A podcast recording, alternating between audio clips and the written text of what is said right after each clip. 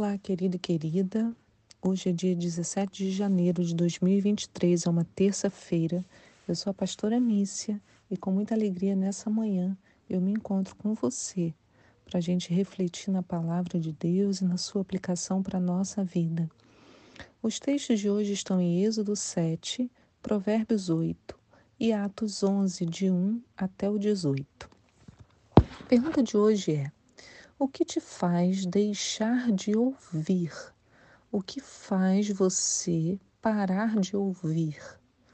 Você já passou por alguma situação em que tenha deixado de ouvir o que uma outra pessoa está falando? Sabe como é? Às vezes estão falando com a gente, parece que a nossa mente assim desliga. Né? Eu acho que isso é mais comum ainda com os homens, né? Eu geralmente percebo quando meu marido já desligou a mente. a mente. Tem vezes que isso ocorre porque achamos que o assunto não nos interessa, ou que não estamos compreendendo bem, ou em outros momentos, não sei, parece que a nossa mente está em outro lugar, né? Também observo isso com os meus alunos. Às vezes eu estou dando aula e estou vendo que a mente deles não está ali, talvez preocupados com outros assuntos. Mas você já observou isso acontecendo com você? Eu também já observei acontecendo comigo. E ontem eu falei um pouco sobre isso com base em Êxodo 6 e eu queria retomar o texto para a nossa reflexão de hoje. Êxodo 6, no verso 6, diz assim: Portanto dirás aos filhos de Israel: Eu sou Yahvé e vos farei sair de debaixo das cargas do Egito. Vos libertarei da sua escravidão e vos resgatarei com braço forte e com poderosos atos de juízo. Eu vos tomarei por meu povo e eu serei o vosso Deus. Então vós aprendereis que eu sou Yahvé, o vosso Deus, que vos fez sair de sob as cargas pesadas e injustas do Egito. Depois eu vos farei entrar na terra que com a mão levantada jurei que daria a Abraão, a Isaque e Jacó. Eu vou-la darei como possessão, eu sou o Senhor. Então repare bem nas promessas do Senhor para o povo, né? Ó, eu, a promessa primeira: vou tirar você da carga pesada do Egito. 2. Vou liberar, vou libertar você da escravidão. 3. Vou te resgatar com braço forte, com atos de juízo. 4. Farei de você o meu povo. 5. Eu serei o seu Deus. 6. Farei você entrar numa terra própria. 7. Darei essa terra a você como posse. Olha quantas coisas, né? Eu destaquei aqui desse texto sete promessas. O Senhor vai ser o Deus, ele vai fazer não apenas você entrar na terra prometida, mas essa terra será sua como posse e por aí vai. Se você ouvisse tudo isso, o que, que você faria? Daria uma festa? Ia dormir sossegado. Ai, zerei a vida, posso dormir sossegado. Eu agradeceria ao Senhor noite e dia. Eu ficaria rindo à toa. O que você faria? Pense bem. Bom, o que, que o povo de Israel fez? No verso 9 diz: Moisés anunciou exatamente isso aos filhos de Israel, contudo, eles não ouviram a Moisés por causa do desespero da alma e da cruel escravidão que padeciam. Então, queridos, eles não ouviram. E por quê? Por dois fatores. O primeiro foi o desespero da alma e o segundo, a cruel escravidão que sofriam. É estranho para nós pensar né, que a dificuldade deles não os levou mais para perto do Senhor.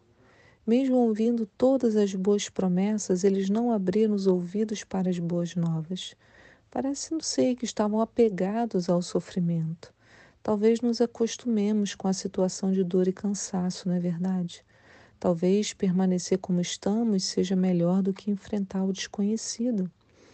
Mas se ao menos eles parassem para pensar, veriam que a promessa era muito boa, certamente melhor do que estavam vivendo neste momento, só que daria o trabalho da escolha. E você, meu irmão? Essas mesmas promessas estão sobre a nossa vida hoje. O mesmo Deus que libertou o povo do Egito também quer nos libertar hoje das doenças, dos medos, das angústias, da depressão, da fome, da pobreza, da crueldade dos homens, da solidão, da culpa, isto é, de todas as cargas que carregamos nessa vida. E você tem ouvido ou o desespero da sua alma, ou as dificuldades da vida te tem feito esquecer do Deus em que você crê. Queria te lembrar disso hoje, né? Lembrar que as promessas elas já estão feitas, mas nós precisamos viver por elas. E não importa o histórico da nossa família, não importa o que a gente fez no passado, não importa o que você fez hoje ou o que você está fazendo ou pensando agora, nesse exato momento que você me ouve. O perdão e as promessas de Deus são para você agora, agora mesmo, de forma imediata. Hoje, eu e você podemos escolher uma nova história. Como diz lá em Mateus 11, 28, diz assim: Vinde a mim todos os que estáis cansados e oprimidos, e eu vos aliviarei. Tomarei sobre vós o meu jugo e aprendei de mim, que sou manso e humilde de coração, e encontrareis descanso para as vossas almas, porque o meu jugo é suave e o meu fardo é leve. Então, o Senhor, Ele quer nos livrar desse cansaço que é carregar as nossas cargas de angústias e de preocupação. Faraó também teve essa chance, como eu comento, com, iniciei contando ontem, né? E o que que, ele, o que que houve? O devocional de hoje vai nos contar. Em Êxodo 7, 20 diz que Moisés e Arão agiram como o Senhor tinha ordenado. Arão levantou seu cajado, feriu as águas que estavam no Nilo, que é um rio, diante dos olhos de Faraó e dos seus conselheiros, e imediatamente toda a água do rio se converteu em sangue. Os peixes do Nilo morreram. O rio poluiu-se, e os egípcios não podiam beber a água do Nilo, e houve sangue por todo o país do Egito. Então, era um rio muito importante, Faraó ia até lá, talvez se banhar, e o Senhor falou: Olha, ele vai estar no rio amanhã de manhã. Moisés e Arão, vocês já estejam lá quando ele chegar. E façam dessa maneira. E assim Arão levanta o cajado, fere, né, bate, toca nas águas do Nilo e a água se converte em sangue. Então não havia mais como pescar, não havia mais como achar água potável. Né? O que, que acontece no verso 22? Os magos do Egito, porém, com suas ciências ocultas, fizeram o mesmo. O coração do faraó se endureceu e não deu ouvido a Moisés e Arão como o Senhor havia predito. Ao contrário, deu-lhes as costas e retornou ao seu palácio. Nem mesmo esse prodígio seu coração considerou. Todos os egípcios cavaram pequenos poços às margens do rio com o objetivo de encontrar alguma água potável. E passaram-se sete dias depois que o Senhor feriu o Nilo. Então o faraó estava ali, né, diante de Moisés e Arão. E eles fizeram algo muito estranho. Transformaram a água do rio Nilo, que era, como eu disse, né, uma das maiores referências do povo do Egito, transforma essa água em sangue.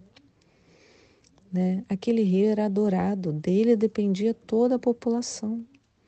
E de repente as águas claras se tornaram vermelhas. E os magos, agindo com o poder das trevas, fizeram de forma similar. Eu quero que você observe assim: o poder dos magos não era suficiente para desfazer o que Moisés e Arão haviam feito. Né? Eles conseguiram apenas copiar, fazer igual. Isso já é um sinal para nós, né? Porque é possível sim que homens de má intenção consigam fazer milagres similares aos milagres de Deus, mas o poder de Deus vai ser sempre maior. Faraó não deu ouvidos pela sua soberba, né? Diz então que ele vendo toda essa olhando, ele viu acontecer as águas se formarem sangue, o que ele fez? Deu as costas e foi para o palácio. E tentaram resolver esse problema pela sua própria força, chamando os magos. Da mesma forma, irmãos, somos nós, também fazemos assim. Né? Queremos resolver as coisas pela nossa força e por isso não damos ouvidos às promessas de Deus e não nos submetemos a ela né? Talvez por soberba. Então, essa é uma outra causa para que os nossos ouvidos se fechem para Deus e para os outros, como foi com Faraó. Ou talvez pelo desespero da alma e pela pesada carga da escravidão. Então, a gente tem sempre que observar nossos ouvidos. Talvez deixemos outras coisas tomarem o lugar em nossos corações, nos impedindo de ouvir a palavra da verdade. Observemos a nossa vida para não nos deixarmos enganar Mantenhamos os nossos ouvidos abertos. como diz lá em Hebreu 3, no verso 12. Irmãos, tendes muito cuidado para que nenhum de vós mantenha um coração perverso e incrédulo, que se afaste do Deus vivo. Pelo contrário, exortai-vos mutuamente todos os dias, durante o tempo que se chama hoje, de maneira que nenhum de vós seja embrutecido pelo engano do pecado, porque passamos a ser participantes de Cristo, desde que na realidade nos apeguemos até o fim à fé que nele depositamos desde o início. Por essa razão é que se afirma hoje: se obedecerdes a voz, sua voz, não endureçais o vosso coração, como aconteceu na rebelião. Então, queridos, o Senhor nos chama a exortar mutuamente, né, nos exortarmos, é um falar para o outro, olha, preste atenção, esse caminho não está legal, abre os ouvidos, veja o que Deus quer falar com você durante o tempo que se chama hoje. Então, isso significa que amanhã é hoje, depois de amanhã vira hoje.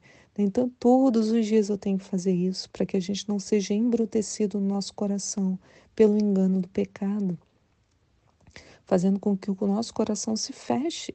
Ele diz: olha, não mantenha um coração perverso e incrédulo que se afaste do Deus vivo.